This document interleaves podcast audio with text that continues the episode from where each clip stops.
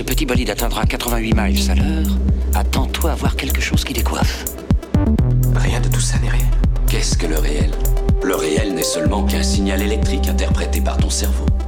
Le pouvoir génétique est la force la plus terrible que la planète ait connue, mais vous la maniez comme un enfant qui a trouvé le flingue de son père. Voyons, c'est une capacité de pousser de 10% permet le décollage. Et 3, 2, 1. Bienvenue dans ce nouvel épisode de Science, Art et Curiosité, le podcast du Mumons. Alors aujourd'hui, j'accueille, et pas pour la première fois, Xavier Renaud. Salut Xavier, salut Renaud. Salut Hello Comment vous allez? Bah bien jusqu'à présent. Ouais, pareil. Alors, vous aussi, vous n'êtes pas les seuls. hein. Vous avez pratiquement le statut de chroniqueur des podcasts. hein. Donc, on a déjà, sur six saisons, enregistré trois thématiques ensemble. On a fait quelque chose sur Alien, quelque chose sur Jurassic Park et quelque chose sur l'évolution. Donc, vous commencez à être des habitués hein, des podcasts. Bah oui, non, maintenant, on est des réguliers. hein. Oui, c'est ça. Bah, Enfin, faut dire, euh, tu nous invites, on vient, il y a à boire, il y a de la lumière, euh, voilà. Alors, ça fait quand même deux saisons que l'on n'a pas euh, discuté ensemble, donc c'est chouette de reprendre le temps de, le faire. On a déjà aussi plein d'idées pour, euh, pour les prochaines saisons. Et aujourd'hui, on va parler d'une œuvre multiple, puisqu'il y a eu un livre, il y a eu des films, même plusieurs itérations de films, il y a eu des reboots carrément. On va parler de la planète des singes. Comment on en est arrivé à ça? Ben, C'est euh, un peu dans une conversation Messenger. Un jour, on s'est dit, ouais, mais faire un truc sur la planète des singes avec l'intelligence et les animaux, ben, au final, est-ce que la planète des singes nous montre des choses d'éthologie, euh, comment les singes se comportent envers les humains dans ce livre, dans ce film? Ça peut être super intéressant et c'est comme ça que tout a démarré. Oui, l'envie de faire un, un podcast autour d'un truc qui parle de Boulle, puisque l'auteur principal au départ, c'est Pierre Boulle. Monsieur très intéressant dont on va parler tout de suite, mal- enfin, malgré son nom, oserais-je dire. Et donc, pour commencer, est-ce que vous pourriez me faire, et, là vous les voyez pas, mais ils se font genre une petite tape là, un, un high five juste parce qu'ils ont fait une blague de boule. Merci, merci les gars. Ça restera comme ça. Avant de commencer vraiment à parler contenu scientifique, vous pouvez peut-être tous les deux me briefer sur, mais ça raconte quoi la planète des singes? C'est quoi l'histoire de la planète des singes? Alors, la planète des singes, l'histoire, pour faire simple, c'est on va inverser les rôles. On va imaginer que les singes, dans l'histoire de la planète, les singes, à un moment donné, prennent le contrôle et deviennent l'espèce dominante. Enfin, les espèces dominantes, puisqu'il y a trois espèces principales. Et donc, l'homme est réduit à, l'espèce dominée, ce que sont les singes aujourd'hui, en fait. Et donc, toute l'histoire est bâtie autour de cette idée. On va créer un monde, enfin, se créer un monde miroir dans lequel les singes nous dominent et nous, on est dominés, on occupe leur place, leur rôle, euh, je vais dire, euh, écologique dans le monde qu'on occupe aujourd'hui. Alors, on se le disait hein, lors de la préparation, au final, entre le livre, les films et les reboots des films, il y a pas mal de différences, puisque euh, actuellement, la planète des singes est plutôt partie sur un côté organisme génétiquement modifié. Avant, l'œuvre initiale est plutôt partie sur un voyage dans le temps. Mais au final, ça reste un peu le même message. C'est comment une espèce a pris la place de l'autre et un rapport d'intelligence sur l'autre. Exactement. Alors maintenant, c'est un voyage dans le temps, mais parce que c'est un voyage dans l'espace, dans l'histoire euh, de départ. Pour tous les podcasts sur le voyage dans le temps, référez-vous au podcast enregistré avec Claude Semet. Merci beaucoup. Ils sont bien, allez les écouter. Oui, et euh, abonnez-vous pour les avoir dorénavant. Donc en fait, si je reviens un tout petit peu en arrière et que je reprends, donc oui, effectivement, l'histoire, c'est toujours en fait les singes qui vont prendre le pouvoir. Alors soit parce que des individus sont génétiquement modifiés et en ont la capacité et puis finalement renversent l'humanité. Ça, c'est les derniers films, ceux que probablement la plupart euh, des auditeurs ont vus. Et puis dans l'histoire initiale, en fait, en réalité, non, c'est les astronautes qui quittent la Terre, qui s'en vont et qui reviennent, mais euh, Malgré eux un peu, hein, ils se rendent pas compte qu'ils reviennent sur Terre. malgré eux, ils se rendent pas compte au départ effectivement qu'ils sont sur Terre. Et quand ils reviennent, ben, le temps s'étant écoulé différemment, euh, principe de la, de la relativité. En fait, l'histoire a beaucoup changé la situation sur Terre et l'homme a laissé la place à une autre espèce. Ce qui d'ailleurs est presque une anticipation, hein, parce que euh, notre espèce a une date de péremption comme toutes les autres, et tôt ou tard, elle cédera la place. Mais probablement pas dans le contexte qui est imaginé par Pierre Boulle. Justement, cet auteur, Pierre Boulle, est-ce que vous pouvez nous en parler un petit peu? Qu'est-ce qu'il a fait d'autre? Est-ce qu'il a eu aussi euh, bah, d'autres livres qui parlent un petit peu de ce rapport entre animaux et humains et de ce rapport à l'intelligence des animaux? Oui, enfin, quelque part, il a déjà fait un roman qui s'appelait euh, La baleine des Malouines.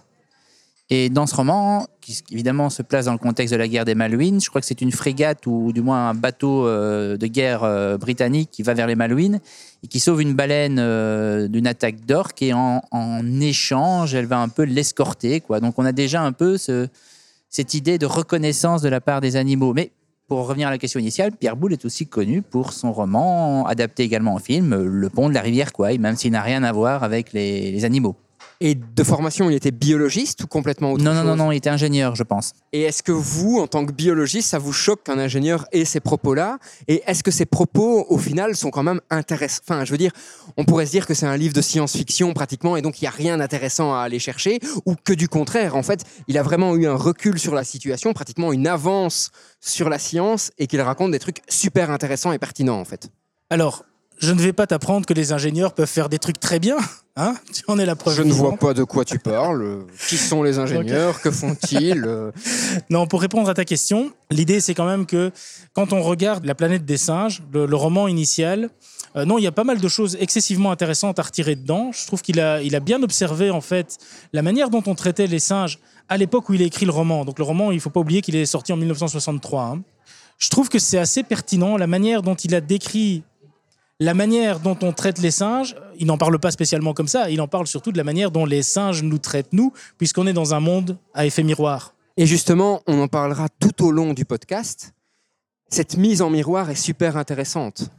Oui, alors je vais peut-être un peu te couper, mais Pierre Boulle ne considérait pas son roman comme de la science-fiction. hein. Et il le considérait comme quoi? Pour lui, en fait, les singes sont pas des monstres, ils ressemblent un peu aux hommes comme des frères. quoi. C'était un peu que le contexte, c'était un peu l'idée pour philosophique en fait quelque part. Il y a plus de la philosophie derrière et de la réflexion que de la science-fiction pure. Alors, ce qui est intéressant aussi pour nous, hein, euh, pour faire des liens entre les podcasts, c'est que on va faire beaucoup de liens avec le podcast Animal de cette saison, donc le premier épisode de cette saison, enregistré avec Guillaume, où justement on se pose la question, mais quelle est la place de l'homme dans le règne animal? Est-ce que l'homme, au final, ne s'est pas complètement déconnecté du règne animal? Au-delà de cette question, on va voir ici, aujourd'hui, c'est au final, que pense l'homme des autres animaux? Est-ce qu'il se pense au-dessus? Est-ce qu'il se pense identique? Est-ce qu'il peut accepter que les, les autres animaux aient de la conscience? C'est un point de vue vraiment intéressant, je trouve. Bah déjà dans nos classes, puisqu'on a la chance tous les deux d'être euh, également enseignants, il n'est pas rare de voir euh, encore des élèves arriver en quatrième secondaire et de penser que l'homme est à part des animaux. Oui, d'ailleurs, c'était une question qu'on avait traitée, figure-toi, dans un mémoire euh, il y a quelque temps, où euh, c'était un mémoire qui traitait d'évolution et de la manière dont l'évolution était perçue par l'homme. Et c'était une des questions qu'on posait, pas de manière aussi directe, mais détournée, de manière à essayer de savoir est-ce que vous considérez en fait que l'homme est un animal comme les autres, ou est-ce que c'est un animal à part, ou euh, Est-ce que ce n'est pas un animal ou est-ce que c'est pas un animal? Alors, c'est pas la majorité, mais il y a quand même des réponses qui peuvent être un peu surprenantes. L'animalité de l'homme, elle pose problème. Et si tu vas plus loin, d'ailleurs, dans les travaux, si mon souvenir est bon, c'est de Perbal euh, qui portait sur la, région bruxelloise et là aussi la perception et la manière dont la théorie de l'évolution était acceptée euh, dans, dans un panel d'étudiants. C'était un truc qui ressortait, c'est que quel que soit d'ailleurs le, le système philosophique de l'étudiant qu'il déclarait, autrement dit, quelle que soit sa religion, y compris chez les athées, la question de l'homme, c'est une question qui est sensible. C'est une question qui titille, c'est une question qui est un peu problématique. On peut très bien admettre qu'il n'y a pas de création, on peut lui appliquer les lois de l'évolution, mais dire que c'est un animal, ça devient compliqué.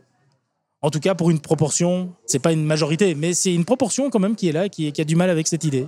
Et ce raisonnement est quand même hyper intéressant dans la situation actuelle. Je parle entre autres de la situation écologique, où justement l'homme en tant qu'espèce doit, doit à un moment renouer avec l'environnement dans lequel il se trouve et tenir compte qu'il a une influence sur cet environnement et qui pour l'instant peut être considérée comme négative. Et c'est le propos justement du film Animals, donc c'est vraiment intéressant de, faire des liens. Alors précédemment, on a parlé d'éthologie, hein, donc on a dit euh, dans la planète des singes, en fait les singes font de l'éthologie de l'être humain. Alors que nous, on est habitué à faire de l'éthologie sur les animaux. Est-ce que vous pouvez me définir le, terme éthologie? Qu'est-ce que c'est? Et euh, en quoi ça consiste? Alors, l'éthologie, ben, c'est relativement simple. L'éthologie, c'est l'étude du comportement animal. Donc, c'est une discipline qui est assez récente et qui est née dans la foulée en fait des travaux des évolutionnistes du 19e siècle. Euh, On va vraiment commencer à parler d'éthologie euh, au XXe siècle, avec deux grands courants qui sont apparus en parallèle. Le courant plutôt européen et, anglais, avec notamment Lorenz à, à la tête, où là, on va essayer de comprendre les finalités du comportement, qu'est-ce que ça apporte aux espèces finalement, euh, tel ou tel type de comportement dans leur milieu naturel. Et à côté de ça, en partie en Russie et aux États-Unis, tu as le mouvement behavioriste qui s'est mis en place Et ce mouvement, lui, va étudier la mise en place des, comportements. Donc on ne pose pas tout à fait les mêmes questions, on ne va pas s'intéresser tout à fait au même, euh, au même comportement. Pour revenir à ce que tu disais par rapport au, roman de, Pierre Boulle, et ça, ça ne transparaît pas vraiment dans les films, il y a un truc qui est assez génial. Donc euh, dans mon cours d'éthologie en troisième bac, je fais un petit peu d'historique de, la discipline. Et je relate des, des types d'expériences qui ont été menées par les, les premiers éthologistes. Et ce qui est très marrant, c'est qu'en fait, tu vas retrouver ces expériences, mais appliquées à l'homme. Autrement dit, ils réalisent toute une série d'expériences dans lesquelles tu reconnais ben, la sonnette de Pavlov. Sauf que là, c'est un sifflet et, et de la nourriture qu'on distribue. Et le héros, Mérou, comprend qu'en fait, euh, il doit saliver pour faire plaisir à, à ses gardes, qui sont des gardes expérimentateurs, qui sont des gorilles. Tu vas retrouver l'expérience de la boîte de Skinner, euh, dans lequel... C'est laquelle donc l'expérience de la boîte Euh, de Skinner? Parce alors, que Pavlov, je pense que tout le monde connaît. Pavlov, mais- c'est le chien et la, Ouais. la sonnette. Le chien salive euh, au bout d'un moment, quand on lui présente la sonnette puis de la nourriture, à un moment donné, la sonnette évoque la nourriture et donc il, il finit par saliver. le dispositif expérimental de Pavlov était beaucoup plus hard qu'un peu une idée de comment on, on voyait l'animal à l'époque, parce que le chien était entravé, euh, il- le, le dispositif de, de ce qu'on appelle, c'était pas un chien qui était libre de saliver comme il voulait. D'ailleurs, pour savoir comment saliver, il avait une canule dans les glandes salivaires pour mesurer la quantité de salive. Donc, Mais sur quelque chose d'assez trash, quoi. on est sur quelque chose d'assez trash, ouais. Ce qui montre un petit peu aussi, donc. euh, Comment on considérait l'animal à l'époque Mais c'est clair, ils ont une vision de l'animal qui est l'animal objet. On aura certainement L'animal mécanique, L'animal pratiquement. mécanique, oui, c'est ça. Euh, c'est une vision un peu, euh, un peu à la Pascal, quoi. hein. T'appuies sur le bon bouton, les rouages se mettent en place et clac, t'as la réponse. Moi, je me rappelle euh, quand j'étais étudiant, j'avais un copain dont le job d'étudiant était d'aller soigner les, les chats du laboratoire de neurologie. Alors c'était assez impressionnant parce que quand tu les voyais, effectivement, on leur mettait littéralement une cheminée avec connectée aux électrodes, mais ça permettait en fait de gagner beaucoup de temps et de confort pour l'animal. Et ces chats étaient en fait maintenus dans des conditions excessivement correctes. Il faut savoir que si les animaux n'avaient pas été dans des conditions correctes et dans une certaine qualité de bien-être, ben, il faut se rendre compte qu'en fait les résultats auraient totalement été faussés et donc on n'aurait rien pu observer. Donc même dans la pratique de ce qu'on pourrait encore appeler aujourd'hui de la vivisection, c'est plus la, la même boucherie. Mais alors, si tu veux revenir à la boîte de Skinner, donc c'est l'expérience dans laquelle euh, finalement on prend un rat, on le place dans, une cage, et alors en fonction de la, lumière qui va être allumée, euh, s'il appuie au bon moment sur un... Alors je caricature parce qu'il y a eu plein de variantes, hein, mais euh, si en fonction de la bonne lumière, il appuie sur, euh, sur le bon bouton, il a une récompense. S'il appuie sur le mauvais bouton, eh ben, il se prend un petit choc électrique. Eh ben, cette expérience-là, elle est décrite où en fait on arrive. Alors je ne sais plus quel signal ils utilisent au départ. Je pense que c'est une cloche comme pour annoncer la, la nourriture, mais en fait les, les grilles des cages dans lesquelles sont les humains sont connectées à un générateur électrique et on leur, on leur file une, une décharge électrique si en fait euh, ils se dirigent vers la, vers la porte. En fait, ils étudient la mise en place des comportements d'apprentissage chez les humains. Quoi. Tu me disais en fait aussi ce qui est étonnant dans la planète des singes, c'est que euh, en 63, donc date de sortie du livre, l'argument génétique n'existe pas. Est-ce que tu peux m'expliquer un peu ce que tu mets derrière cette phrase? Alors, ce que je mets derrière la phrase, c'est que si on prend le point de départ, justement, c'est ce que tu disais euh, en commençant le podcast. En 63, ben, ce sont des astronomes qui arrivent dans le système de Beltégeuse, en tout cas ce qu'ils pensent être le système de Beltégeuse au départ. Tandis que dans la version moderne des films, si Cornelius, à un moment donné, commence à parler et à se développer, c'est parce qu'en fait, euh, il reçoit un traitement expérimental qui est véhiculé par un virus, et ça, ça rappelle effectivement ce qu'on fait dans les laboratoires pour produire des OGM, en fait, des organismes génétiquement modifiés. Et d'ailleurs, Renaud, tu me le disais, il y a eu des expériences en 2020. Donc, il faut savoir que le nouveau reboot de la planète des singes prend un peu place dans une pandémie où ce, virus va se répandre. hein. Mais en 2020, pendant la pandémie du Covid, euh, de la Covid, Ouais. il y a eu des expériences. Le Covid, moi je dis continue. D'accord. Il y a eu des expériences dans un institut de recherche quand même assez renommé, donc l'Institut Planck. Ouais, je crois que c'est le Max Planck, ouais. Apparemment, ils ont, en fait, non, ils ont surexprimé un gène connu, et enfin, du moins suspecté pour être euh, impliqué dans le développement du néocortex, enfin, du cortex préfrontal, je ne sais plus exactement, et du moins pour ses plissures.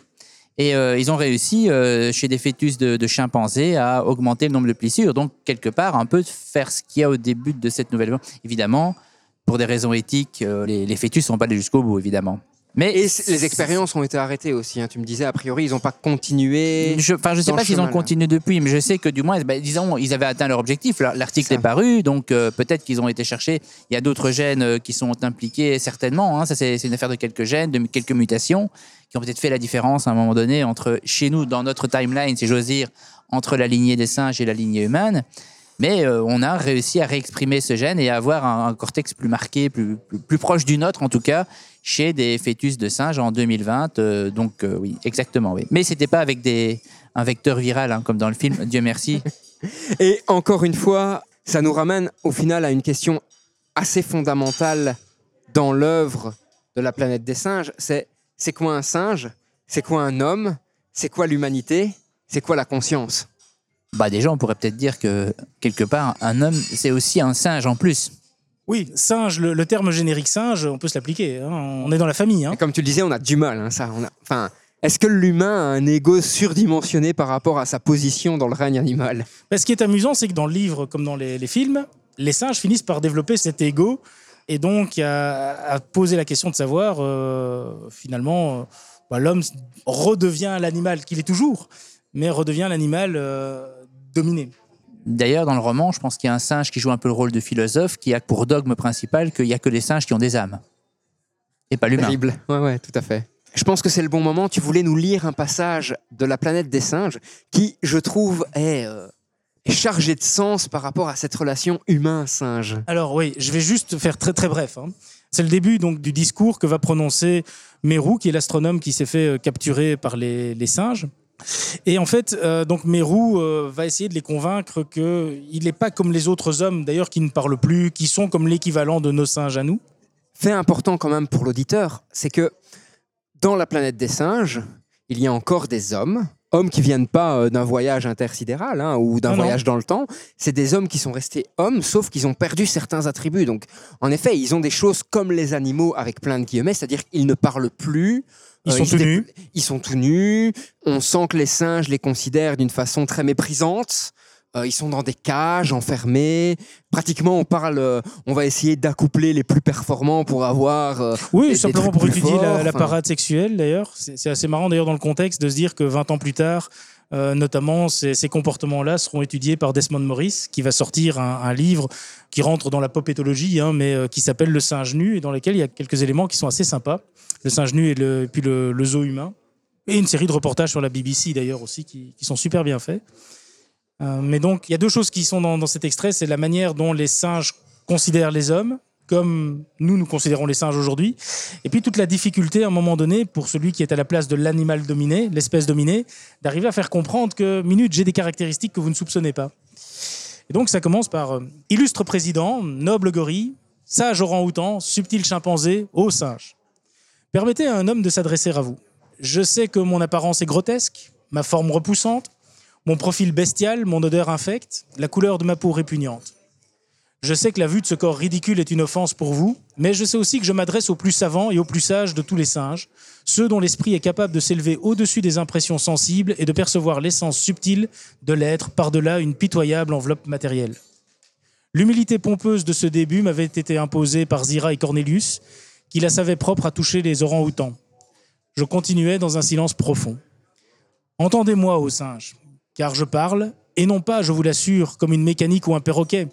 Je pense et je parle, et je comprends aussi bien ce que vous dites que ce que j'énonce moi-même. Tout à l'heure, si vos seigneuries daignent m'interroger, je me ferai un plaisir de répondre de mon mieux à leurs questions.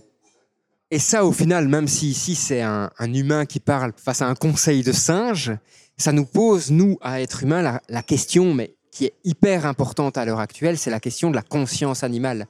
Il le dit bien à un moment, hein, je comprends ce que je dis comme vous le comprenez. La question serait de savoir comment est-ce qu'on réagirait si un jour euh, un chimpanzé nous tiendrait ce discours. Et la réponse est très difficile quand même à formuler. C'est c'est assez perturbant de se poser cette question. Mais c'est un problème qui est majeur. hein. Je parlais de Desmond Morris, et Desmond Morris a justement fait toute une étude de l'homme en oubliant qu'il est lui-même un homme. Donc, autrement dit, il a littéralement opté pour le, le point de vue de l'éthologiste qui s'intéresse à une espèce. Donc, c'est un petit peu le cas de Zira, hein, la, la chimpanzé qui étudie les humains. Et tout le problème, c'est que quand tu lis, par exemple, le singe nu, tu te dis, oui, mais tu as l'impression qu'il manque un truc. Et c'est vrai, tu as, l'impression qu'il manque un truc derrière. Effectivement, il parle jamais de sentiments dans l'histoire. Parce qu'à l'époque, on n'imaginait pas vraiment, euh, ça ne pouvait pas rentrer en ligne de compte.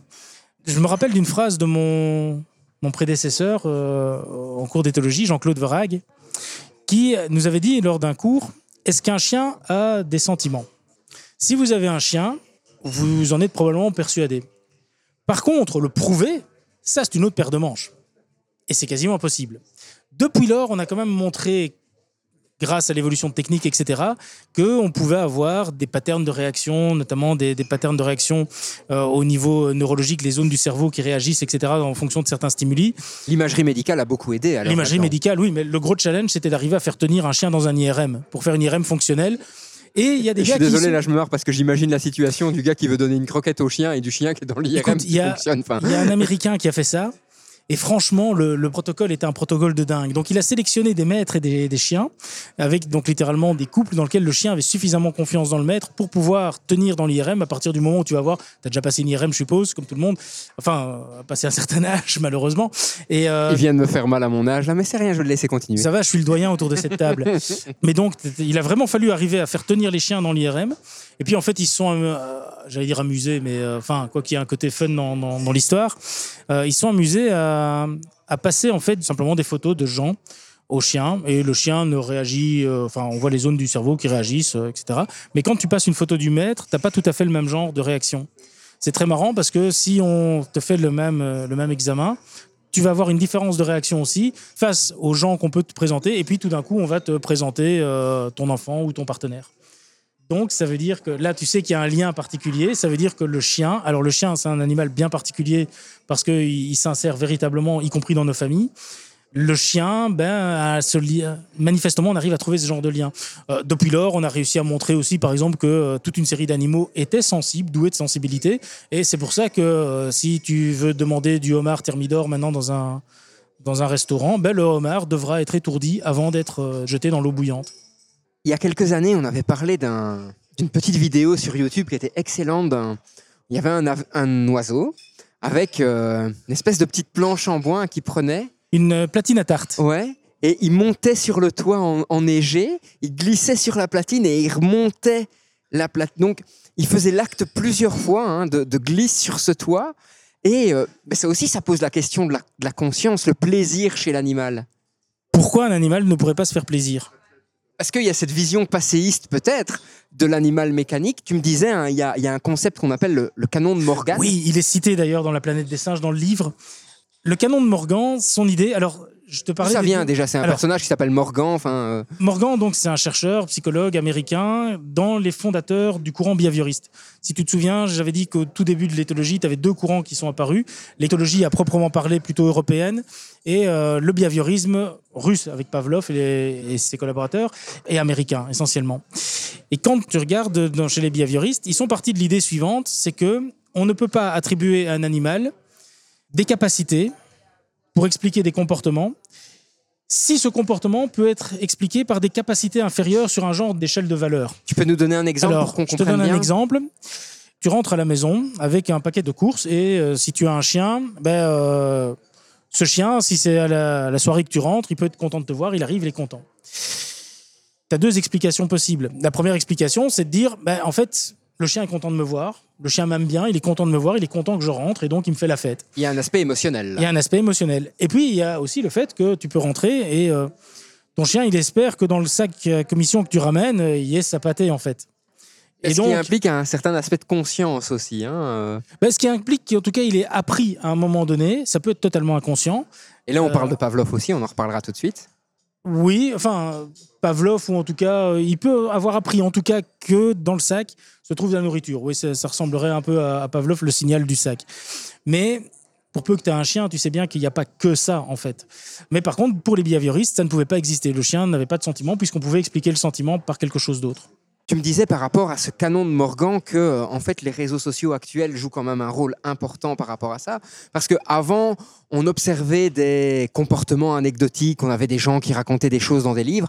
Maintenant avec les réseaux sociaux, ben, on a ce petit appareil, hein, ce, ce smartphone qui nous permet de filmer plein de trucs et on voit apparaître des comportements qui sont pas si anecdotiques que ça. Pas plus tard qu'hier, tu parlais de jeu, euh, de la fameuse vidéo. J'ai vu dans, plus ou moins un, ours qui faisait à peu près la même chose dans de la neige. C'est-à-dire qu'il descendait une, euh, une pente en glissant dessus parce qu'elle glissait. Et puis on le voyait remonter et reglisser. Donc c'est à peu près la même chose que tu avais vu. Mais, mais c'est une vidéo qu'on n'aurait pas vue avant parce que c'était quelqu'un qui est dans un parc et qui l'a filmé avec un smartphone. Oui, donc oui, clairement. Oui, en fait, ce qu'il y a, c'est que c'est d'ailleurs notamment l'accumulation d'observations qui a permis de pas de faire émerger, parce que déjà d'ailleurs dans l'œuvre de Pierre Boulle, tu vois que euh, il se pose la question hum, du regard qu'on porte sur les animaux et de ce que sont capables les animaux. Mais par contre, des observations, effectivement, elles sont plic-ploc et il n'y en a pas de traces.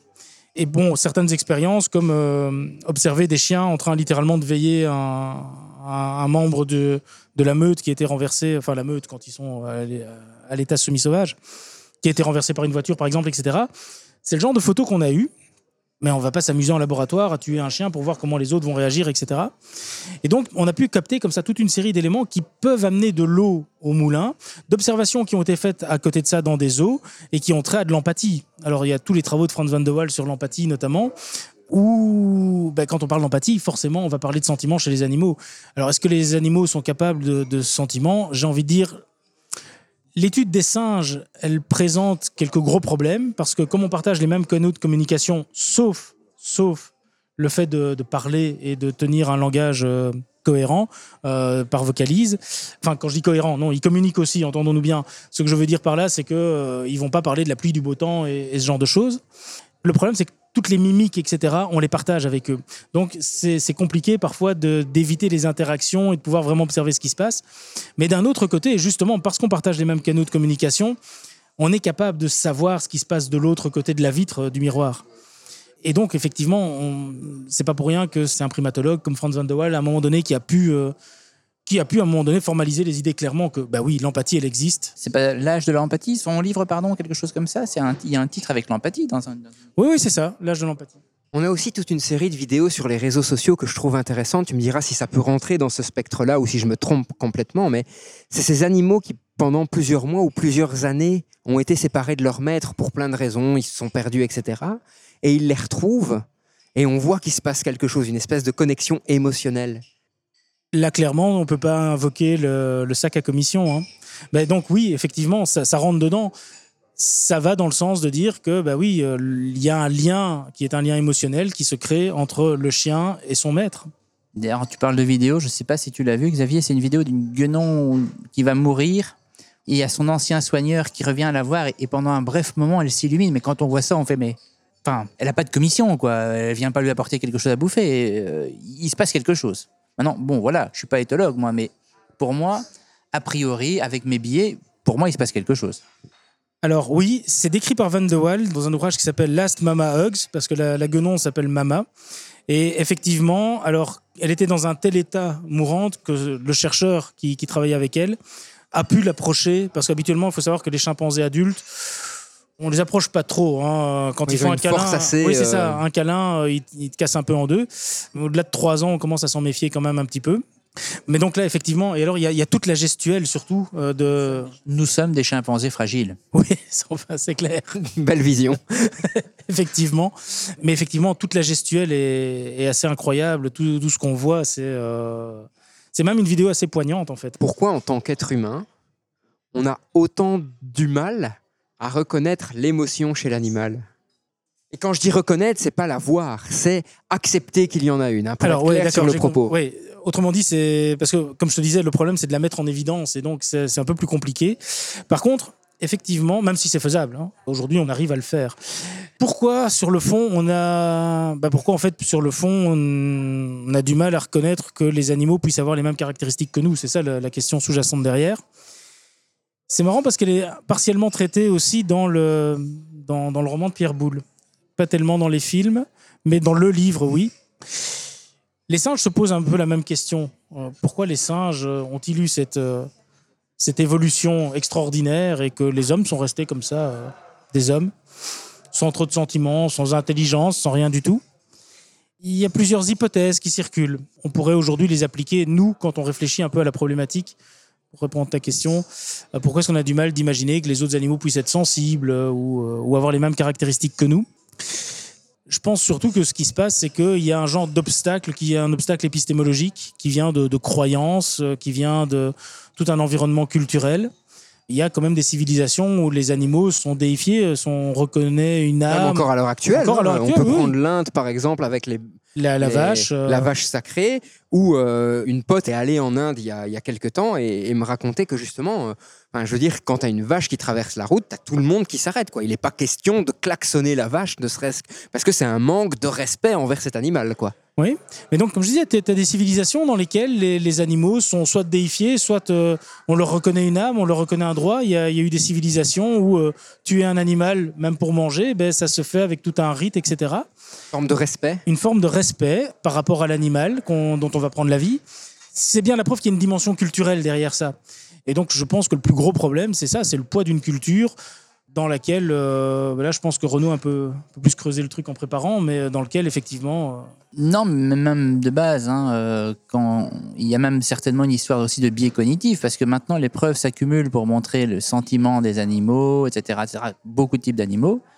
Mais encore faut-il qu'après notre cerveau, qui lui est mal foutu, arrive à accepter cette information qui est totalement contraire à ce qu'on nous a appris depuis des, siècles. hein. Donc forcément, on on sait maintenant dans divers domaines que parfois la science amène des faits, mais le cerveau, j'ai envie de dire, disait, refuse d'y croire.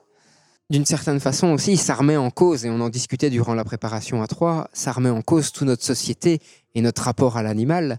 Ce que je veux dire par là, c'est on est quand même basé sur une société qui élève du bétail avec un abattage en masse. hein. Enfin, je veux dire, on en a parlé encore une fois dans le podcast sur le film Animal.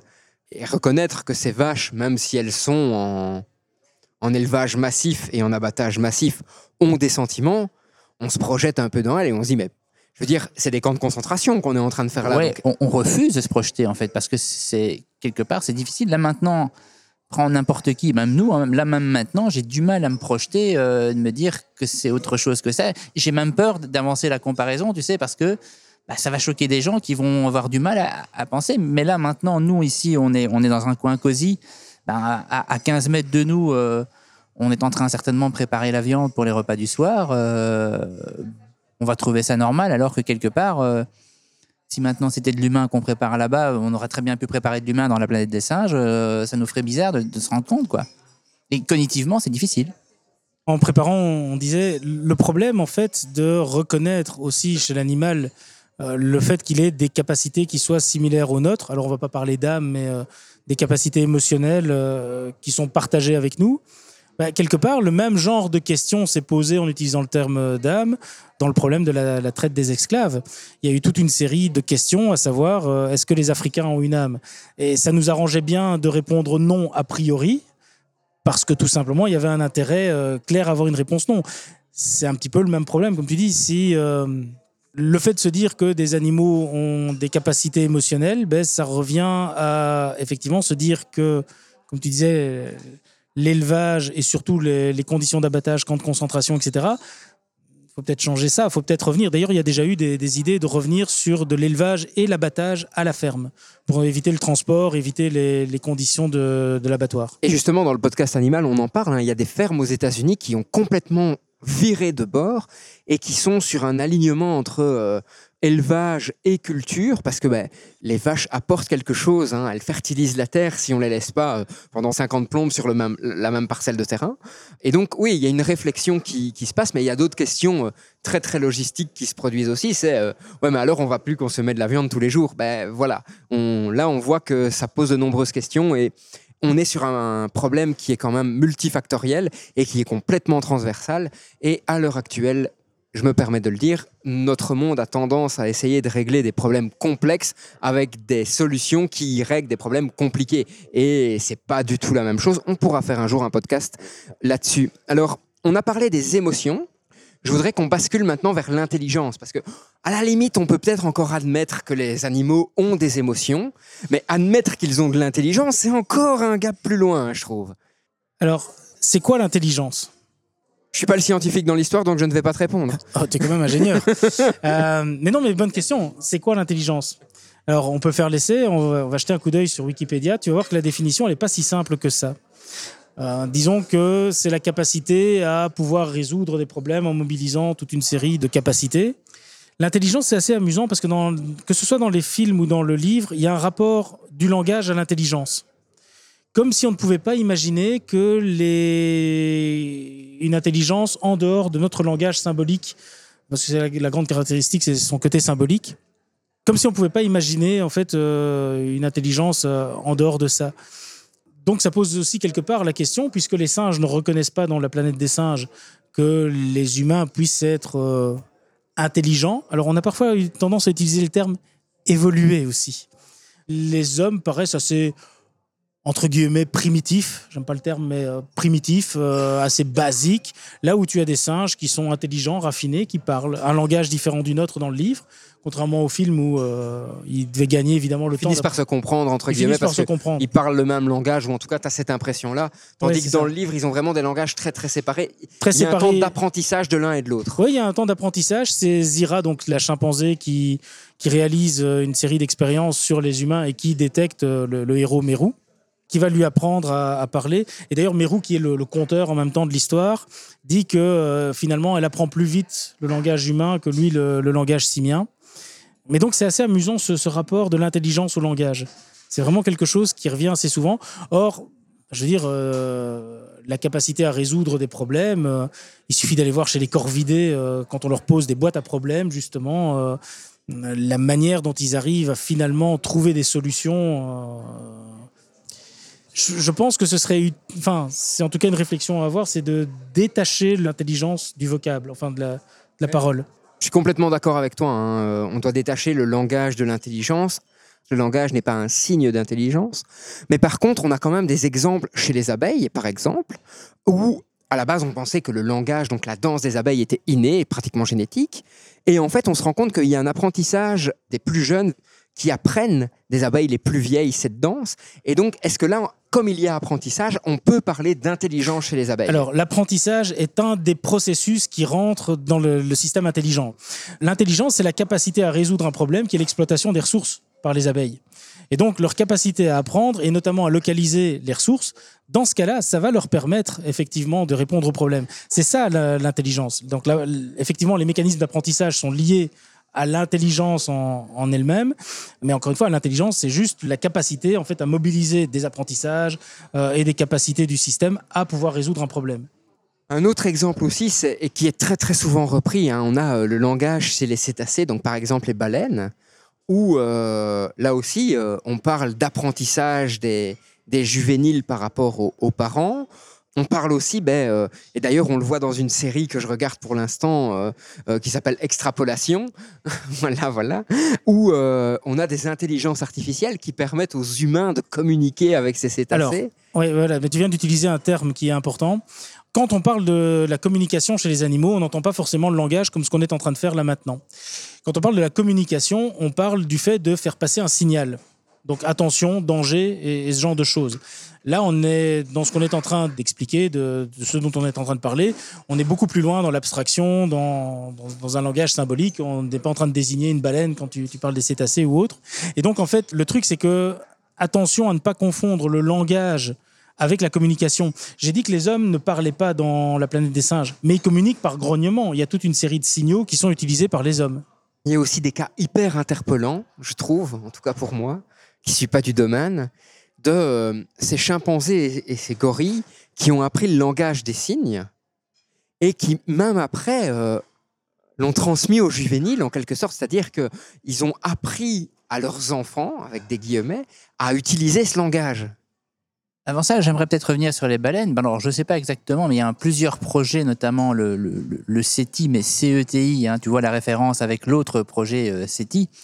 Qui montre aussi le, le parallélisme entre les deux. hein. Je trouve Oui, ça oui, hyper je- trouve ça génial. Non, voilà, qui ont compte utiliser notamment les nouvelles dernières avancées en intelligence artificielle pour analyser les, les signaux baleines, pour essayer un peu, je ne vais pas dire de, de faire une pierre de Rosette euh, baleine, on est bien d'accord, mais d'essayer un peu de, de- de comprendre, d'essayer de com- mieux comprendre euh, la signification de leur son et de, de leur transmission aussi éventuellement. Moi, je trouve ça phénoménal de voir qu'un outil qui est évidemment très souvent décrié comme l'intelligence artificielle, a raison parfois, pourrait servir à, mieux comprendre une autre espèce euh, vivante. Moi, je me rappelle d'un. Alors, j'étais gamin, j'étais en secondaire, c'était il y a longtemps, je- voilà, je dois l'avouer, maintenant c'est fait.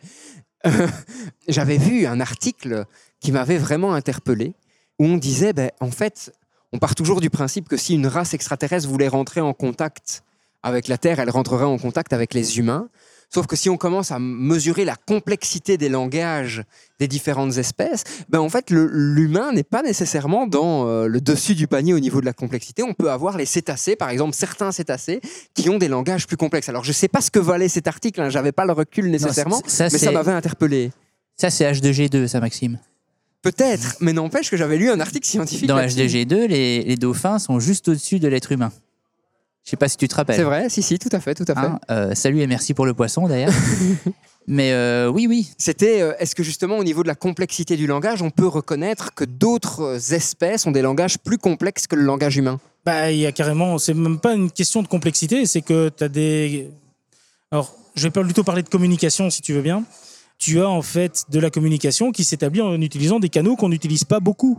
Déjà, les insectes utilisent euh, préférentiellement des, canaux qui sont des canaux euh, olfactifs, autrement dit, euh, qui vont passer par des phéromones, des, des molécules chimiques, pour différentes raisons, en fonction du signal, etc. Il y a l'un ou l'autre canal qui est privilégié. Même dans les canaux qu'on utilise, les animaux utilisent aussi des utilisent aussi des signaux parfois qui nous échappent. Si tu pouvais capter les ultrasons, tu dormirais pas beaucoup la nuit, euh, ne serait-ce qu'à cause des chauves-souris.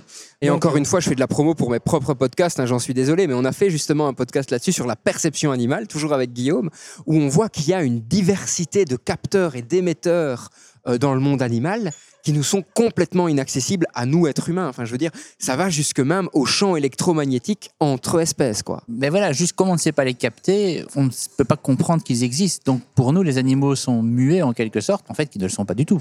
Oui, hein, plus récemment, on, on s'est rendu compte. Alors, on savait déjà que certains poissons pouvaient utiliser des sons, mais on se rend compte que la communication acoustique chez les poissons, c'est pas à négliger. La communication en utilisant des champs électriques, etc. Donc, Même la communication lumineuse, je me rappelle, c'est certaines espèces. ah quoi. oui, Enfin, oui, bah, euh, Ça si fait tu un vas, peu rencontre du troisième type. hein. si, si tu vas jouer avec les poulpes, en fonction de leur humeur, euh, ils vont pouvoir changer leur pattern de couleur et donc euh, faire passer un message par là. La question, c'est de savoir est-ce que c'est un problème de complexité ou est-ce que c'est un problème en fait de, de signaux qu'on utilise?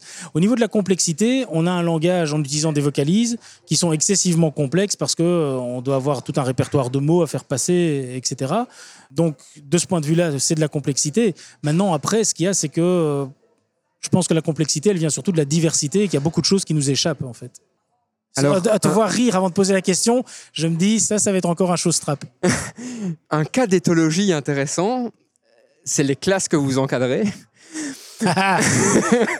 Et tu me racontais, hein, Xavier, que euh, lors d'une de tes visites dans un parc animalier, il me semble, certains de tes élèves chez Ouais. les bonobos avaient voulu frapper à la fenêtre pour Non, attirer ouais. les bonobos. Alors, Et tu te rendais compte que les bonobos avaient un comportement pour essayer d'attirer le regard des élèves. ouais.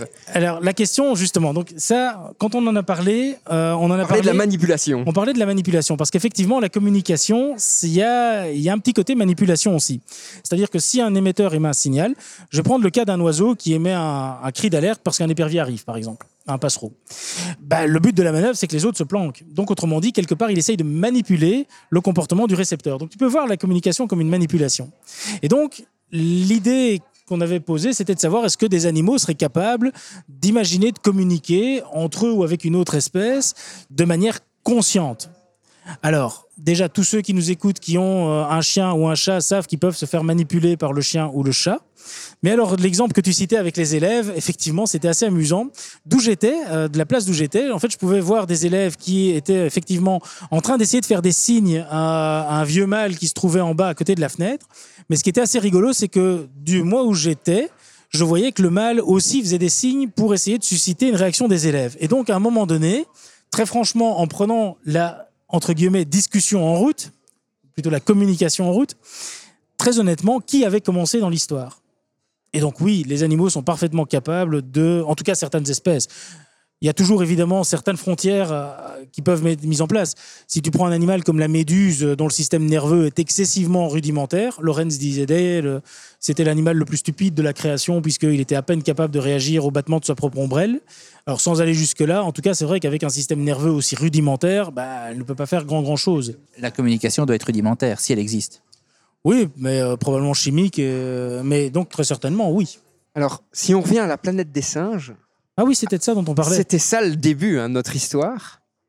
Est-ce qu'on peut retirer un message essentiel de ce livre ou de ces films?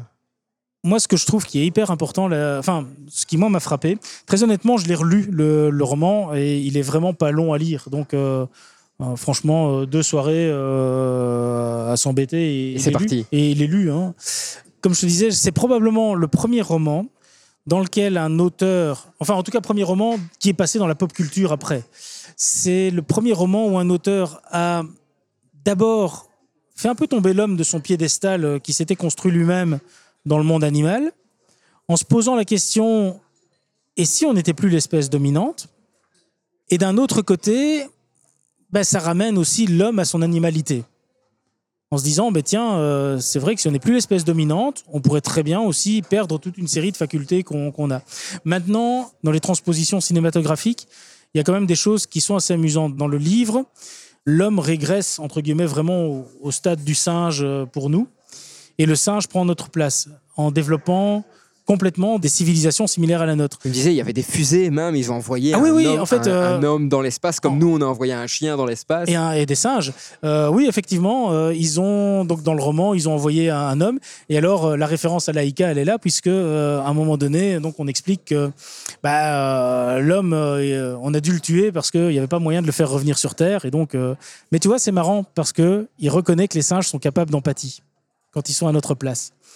Et donc l'homme est l'homme est tué. Ce qui est assez amusant, par contre, comme je disais, c'est que dans les films, on leur garde un côté un peu primitif. Tout au mieux, ils montent à cheval, ils ont des fusils, ils ont une Il y a société. un côté western, en Il y a un fait, côté un peu trouve. western. Oui, mais ça, bon, n'oublie pas que c'est remis avec les codes made in US. hein. Mais il y a ce côté surtout où tu as l'impression qu'ils vont pas passer un certain stade. On, on garde quand même ce truc-là réservé à l'homme dans, Ce dans qui n'est pas le cas dans le livre. Ce qui n'est pas le cas dans le livre. Ils ont des voitures, Ils ont des voitures, ils ont des avions. avions. Euh, comme je te dis, la seule chose, c'est qu'ils ne maîtrisent pas encore le voyage spatial et donc, par conséquent, ils en sont juste au stade d'envoyer des satellites, euh, des satellites dans l'espace. L'autre chose que je trouve qui est intéressante dans le roman aussi, quand tu réfléchis, mais c'est un petit peu comme quand on réfléchit à la vie sur d'autres planètes ou ce genre de choses, c'est toujours l'idée, on, réfléchit toujours à travers évidemment ce qu'on connaît et le, prisme de pensée de, notre espèce. Alors, certes, les singes sont des primates, comme nous, et donc, en appartenant au même groupe, on peut se dire qu'on a tellement de points communs, que ce soit dans l'anatomie, dans la physiologie, dans certains traits comportementaux, qu'il est logique que la civilisation qu'ils bâtiraient ressemble sous certains aspects à la nôtre. Mais pourquoi forcément comme la nôtre? Elle pourrait avoir d'autres codes, c'est ça que tu veux On dire. pourrait avoir d'autres codes, elles pourraient être structurées différemment. Ici, par exemple, ils ont un gouvernement dans le livre. Il y a un gouvernement avec un représentant. Alors, c'est très égalitaire. hein. Il y a différentes espèces de singes, mais euh, il y a un représentant de chaque espèce au gouvernement. Il y a trois chambres, une pour les orang-outans, une pour les chimpanzés, une pour les gorilles. Mais pourquoi est-ce qu'ils seraient obligés d'avoir, en fait, euh, un... Alors, une hiérarchie euh, sociale, etc., ça, on le comprend, parce que c'est ce qu'on observe chez eux et c'est ce qu'on observe chez nous aussi. Mais pourquoi forcément devrait-il développer les mêmes solutions, les mêmes, euh, les mêmes idées que nous, etc. Ça, c'est un petit peu. euh, Après, faut... c'est le si des autres mondes possibles. Et s'il y avait quelque chose qui conduit à ça, j'en sais rien. Mais Le fameux en tout what cas, if de chez Marvel. voilà, exactement. C'est ça que je trouve dans le roman, on perd un peu dans la transposition cinématographique, c'est un peu l'aspect euh, questionnement. Enfin, je trouve que dans le, les films, et, et c'est un peu le but d'un film, hein, surtout au fur et à mesure des itérations du film, on en vient plus réellement à la, de la science-fiction, ce que Pierre Boulle ne considérait pas comme son roman. Quoi. Est-ce que vous pourriez, par exemple, conseiller ce livre à des profs de bio comme une ressource pour prendre un peu de recul sur la position de l'être humain par rapport au règne animal? Moi, si je devais vraiment l'utiliser, je l'utiliserais pas pour un prof de bio. Je- à la limite, je le conseillerais peut-être même plutôt à des élèves pour réfléchir sur. euh, tu sais, comme on en parlait tout à l'heure, que l'élève a parfois du mal à, à envisager l'homme comme un animal parmi d'autres. Peut-être que le roman, en plus, s'il est court, hein, euh, pourrait être intéressant, mais plutôt pour, euh, après, euh, en discutant avec eux évidemment, d'essayer de voir une espèce de, de point de vue inversé, quoi, une espèce de miroir. Moi, personnellement, si je devais utiliser le roman, je l'envisagerais plus comme ça que de le conseiller à, à des profs de bio. Il y a- il y a- je conseillerais plutôt, à la limite, de, de- de lire les livres de, de- de- non, de, de Van de Waal. Tous les bouquins de Van de Waal, pour moi, devraient être lus par les, les, les profs de bio, ou de bonne manière pour les biologistes, je trouve. Si t'en avais un à conseiller de Van de Waal? Je pense qu'il y en a un qui s'appelle Sommes-nous trop bêtes pour comprendre les animaux ou quelque chose comme ça. Je sais plus exactement le titre exact, mais euh, c'est quelque chose comme ça. Moi, celui-là, je, l'ai lu, je l'ai dévoré et je l'ai trouvé génial. L'âge de l'empathie aussi, hein, il est connu, mais Sommes-nous trop bêtes pour. Ce il envisage le fait que bah, les animaux ne comprennent peut-être pas parce que comme ils n'ont pas la même forme de pensée que nous, bah, nous, on n'arrive pas à se transposer à leur place, ce qui est tout à fait logique. Et euh, si vous deviez conseiller euh, le livre, disons, hein, comme j'entends que le livre vous a vraiment marqué par rapport aux autres, euh, aux autres déclinaisons du média, Écoute, franchement, honnêtement, je répondrais comme Renaud. Élèves, étudiants, etc. Bref, surtout des jeunes. Comme je te disais, j'ai relu ce livre, j'avais oublié à quel point finalement il y avait des, questions dedans. Quand tu le lis, euh, tu peux le lire comme une simple histoire, mais dès que tu poses un peu des questions, il y a, y a différents niveaux de lecture, effectivement, comme dit Renaud. Parce que justement, ça permet de raisonner un petit peu sur, ben, euh, à travers le prisme, euh, et réfléchir un animal qui ne nous voit plus comme un humain, je parle par là de nos capacités, ce qui fait notre humanité, à admettre que ce soit quelque chose de différent qui fasse notre humanité, parce que jusqu'à présent, très honnêtement, je commence à avoir des doutes sur le fait que, euh, quand je dis je commence à avoir des doutes, en fait, euh, j'ai plus que des doutes sur le fait qu'il y ait quelque chose qui fasse de nous des humains. Je pense qu'on pousse certains traits comportementaux plus loin que, d'autres espèces. Mais euh, il y, a- il y a ce questionnement sur c'est quoi un humain? À partir du moment où des singes auraient acquis ce statut d'humanité et que nous, on l'aurait perdu. Donc, qu'est-ce qu'on a perdu? Qu'est-ce qu'ils ont gagné? Et ça permet en fait peut-être de clarifier certaines choses. Je pense que c'est ça un des gros intérêts du bouquin. Alors, comme vous êtes des habitués, vous le savez, j'imagine, qu'on termine les podcasts par une citation. Chanson. Alors, Et je vois Xavier qui cherche sur son écran, donc il était pratiquement prêt. Hein. J'ai pas, j'ai pas pu la voir cette fois-ci, donc euh, il passe les mais pages. le problème, c'est que tu m'as fait passer le, le- ce que je voulais dire, mais j'en avais un autre. euh. J'en ai trouvé une de la, du film, moi. Et euh, Pendant que Xavier cherche dans le ouais, ouais, livre. j'en ai trouvé une du euh, film, en fait, qui, que je trouve est quand même pas mal, surtout quand on reparle tout à l'heure par rapport euh, à l'élevage intensif, etc. On disait L'intelligence des hommes n'a d'égal que leur cruauté. ouais, très intéressant dans, dans- dans la discussion qu'on trouve vient que Dans la d'avoir. discussion, c'est- quand même pas mal. Voilà, alors je l'ai retrouvé. En fait, c'est c'est juste la fin. Tu permets, c'est un petit paragraphe. Sans problème. Donc, Mérou revient euh, sur Terre. Là. C'est la toute fin. Et euh, il- une voiture arrive. Le chauffeur est descendu. Il me tourne le dos. Il me met à moitié caché par de hautes herbes qui me séparent de la voiture. Il tire la portière pour faire descendre le passager.